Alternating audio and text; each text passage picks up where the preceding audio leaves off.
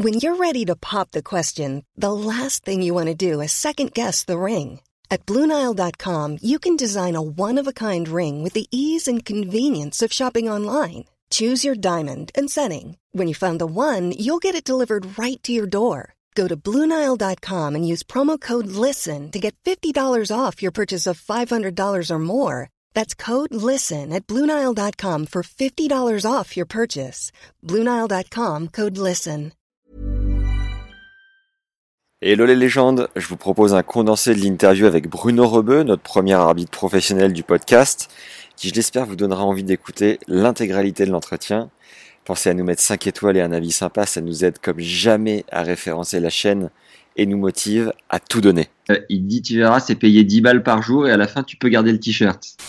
Fait assez mythique pour être euh, précisé, pour ton premier match d'arbitre, tu es euh, sur la chaise devant Codes et Patrice Dominguez. Tu avais tout sauté dans le micro avant de présenter les deux joueurs au public et là, le trou noir.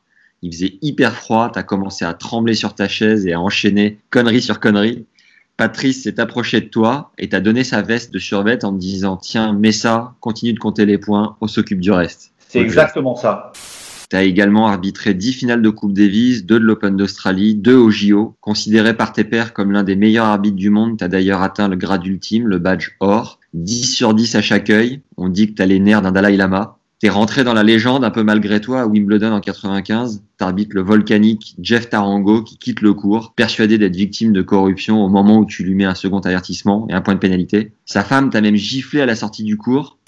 Je voulais pas du tout faire arbitre, moi ça m'intéressait pas, mais je voulais être proche des grands grands champions de l'époque, les, les, les Borg, les Pecci, les Nastase. Euh et je pense que j'ai eu le plus grand nombre de fautes que jamais le donc l'examen d'arbitre fédéral avait eu parce que j'avais pas appris les règlements. Moi, j'étais plutôt un arbitre qui avait donc un peu sur le feeling, mais je connaissais pas du tout les règles.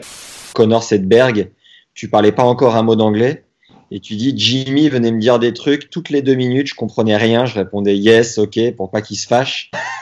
c'est alors ça c'est vraiment très très vrai. C'est à un moment donné, il est carrément venu sur la chaise, il a monté les, trois premières marches de la chaise d'arbitre et euh, il est venu me parler carrément euh, à 10 cm de moi et il m'a pratiquement parlé pendant 20 secondes. Il était un petit peu énervé, mais 20 secondes, c'est interminable, quoi. Et je n'ai pas compris un mot.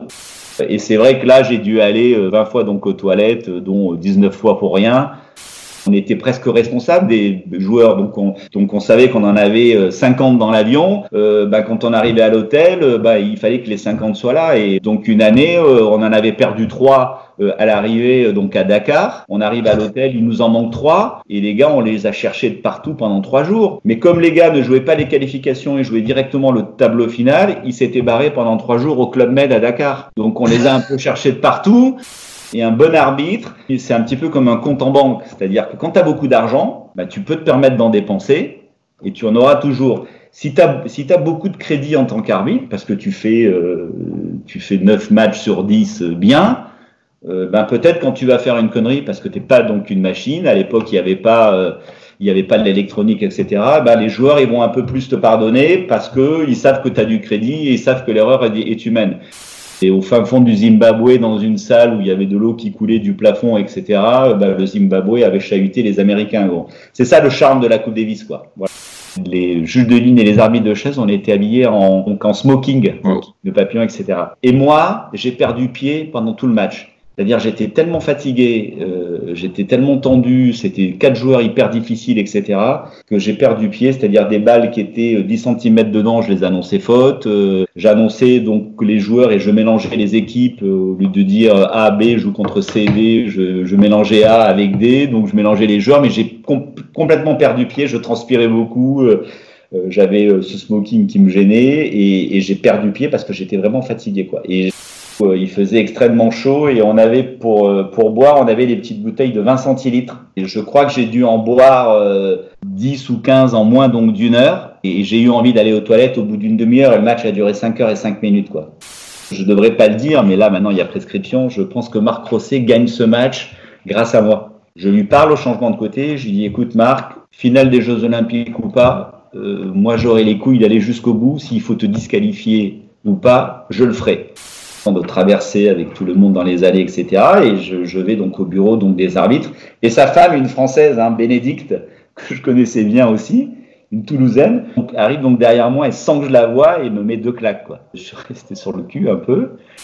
Il avait son surnom, c'était Psycho, hein, sur le nom donc, du circuit, hein, parce que euh, voilà, il avait donc, il avait donc du talent, mais le gars était brillant. Je crois qu'il a fait Stanford, un truc comme ça, mais mais mais le mec était fou, quoi. Peut-être passé à la télé, dans les médias, tout ça. À un moment donné, t'as pris le boulard, tu penses? Un peu, oui.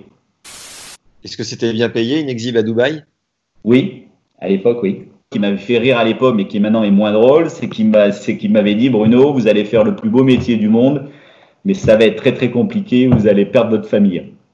Un jour, j'ai même mis donc un avertissement euh, et une amende à, euh, un joueur avant que, avant, que, avant que le match commence, avant que l'échauffement commence.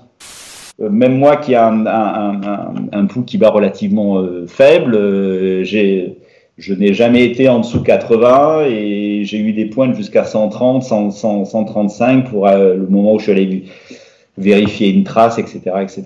On sent les coups de pression, hein, on sent quand on a une goutte de sueur qui tombe, euh, on sent que quand on va inspecter une trace et que c'est une balle importante, eh ben, qu'il faut, euh, bah, qu'il faut, qu'il faut retrouver la trace, qu'il faut bien bien la lire, on sent qu'il y a le public qui vous regarde, on sent qu'il y a la télé qui vous regarde.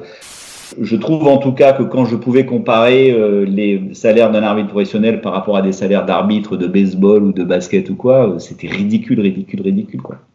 Et moi, quand on m'a confié la finale de Roland, je me disais tiens, j'en ai une, euh, je vais être heureux toute ma vie quoi. Et, le fait d'en avoir fait 10 d'affilée, avec tout l'engouement au niveau de l'arbitrage qu'il y avait en France et dans le monde, je, je ne je me voyais pas en faire 10 d'affilée quoi.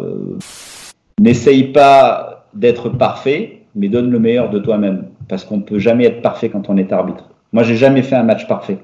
J'ai fait des très bons matchs, j'en ai fait des, bons moyens, j'en ai fait des pourris, j'en ai fait des pourris, mais j'ai jamais, j'ai, jamais fait un match parfait. Et quand on veut être parfait, on est automatiquement déçu parce que tu peux pas être parfait. Tu as toujours un petit doute sur une balle que tu as loupée ou un truc ou, d'une annonce ou d'un avertissement que tu as mis trop tôt ou trop tard. Il faut pas essayer d'être parfait. Mais par contre, il faut donner le meilleur de soi-même. Et quand tu donnes le meilleur de soi-même, même si tu as fait des conneries, au moins tu as donc essayé. quoi. Allez, maintenant que vous êtes chaud, il n'y a plus qu'à le lien vers l'épisode en entier avec Bruno est juste en dessous.